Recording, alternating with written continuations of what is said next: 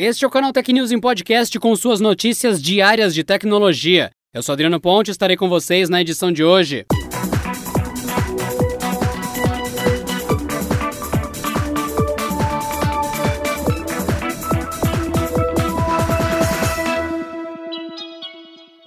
A Uber anunciou uma série de medidas para apoiar a campanha de vacinação no Brasil e disponibilizará seus serviços para levar os grupos prioritários aos locais de vacinação. Para isso, a plataforma ofertará de códigos promocionais para viagens de ida e volta aos postos de saúde aos grupos prioritários definidos pelos governos. O desconto chega ao valor máximo de 30 reais. A plataforma usa suas frentes para promover a adoção do imunizante em todo o país. A ação começará por acordos com as prefeituras de Belo Horizonte, Rio de Janeiro, Porto Alegre e Salvador, além de outros grandes centros e estados. A Uber segue em contato com municípios do país inteiro para garantir que o apoio alcance os indivíduos que devem ser vacinados, para que sejam imunizados o quanto antes. O transporte por carros particulares ganhou relevância nos locais de aplicação do imunizante, já que proporcionam um meio mais seguro e rápido para locomoções e previnem aglomerações.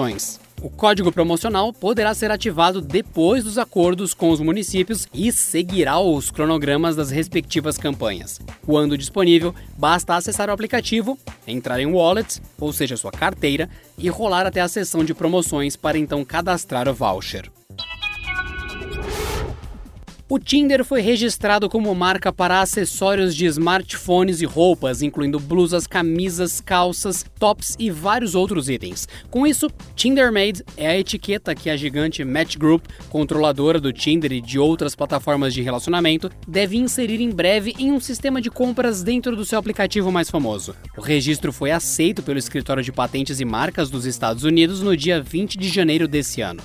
No documento, o Match Group descreve o selo como uma linha de produtos diversos, indo desde capinhas, tripés e luzes para smartphones e tablets, até itens de vestuário para o cotidiano ou atividades físicas. Por se tratar de um registro de marca, as informações sobre os produtos TinderMade ainda são escassas. Para celular, contudo, faz sentido que a companhia comercialize anéis de luz e tripés licenciados, já que complementam as videochamadas do app e são interessantes para melhorar os momentos em que os perfis combinam e querem prolongar a conversa. As roupas, por outro lado, parecem ser uma aposta da Match Group, inquestionavelmente. O Tinder é conhecido pelo mundo inteiro, mas como a rede social poderia ser convertida em marca para vestuário, ainda não está claro. É provável que tente competir no mercado mais casual e diversificado bastante para atender a várias gerações de pessoas que estão na rede de relacionamento.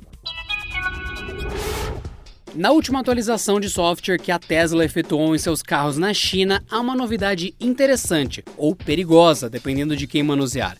Agora os usuários poderão assistir e interagir com vídeos do TikTok no display principal dos veículos elétricos da marca. A atualização do sistema também integra vários outros novos recursos aos carros da Tesla. A montadora americana também aperfeiçoou o reconhecimento de voz do carro, permitindo que ele interprete mais comandos do usuário. Além disso, foi adicionado o QQ Music Lyrics, um dos mais populares serviços de streaming de música da China. Com ele, os usuários poderão buscar as letras das canções enquanto as escutam. Inicialmente, a montadora limitou o acesso do recurso TikTok aos momentos de lazer, ou seja, incluindo quando o carro está carregando, um processo que pode levar de 45 minutos a horas. No entanto, o recurso pode ser lançado no modo full quando a Tesla finalmente alcançar o modo de completa direção autônoma em seu software, prometido por Musk para o final desse ano.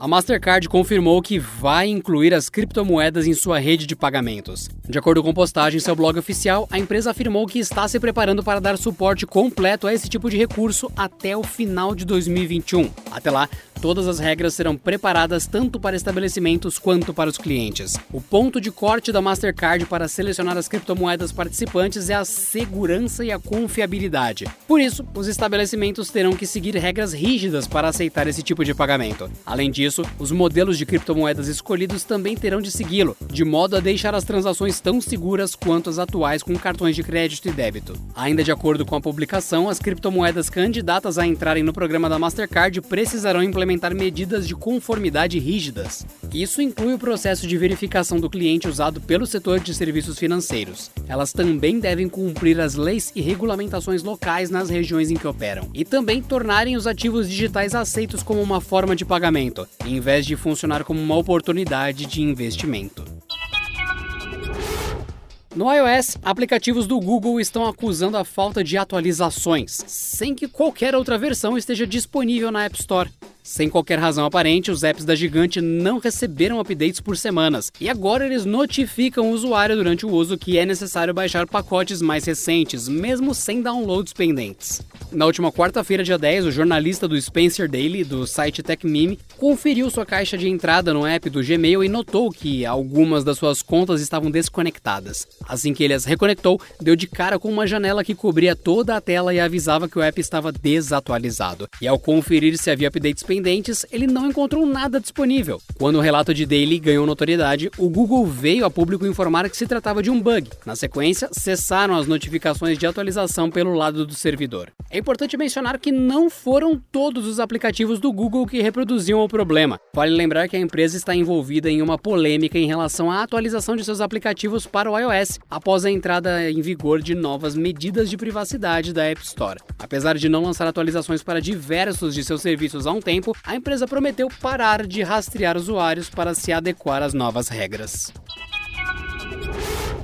E lembrando que todos vocês aqui do podcast têm até o dia 28 de fevereiro para votar no prêmio.canaltech.com.br. Então corre lá e escolha as melhores marcas, itens tech na categoria do voto popular. Dê sua opinião, escolha o que você acha que merece esse prêmio para essa votação, que pode valer um Xbox Series X ou PlayStation 5 para quem acertar mais os ganhadores que de fato forem os premiados nesse voto popular. Então corre lá, prêmio prêmio.canaltech.com.br. Essa edição do canal Tech News em Podcast fica por aqui. Nos vemos em breve no próximo episódio com mais notícias de tecnologia para você. Até lá. Este episódio contou com o roteiro de Rui Maciel e edição de Gustavo Roque.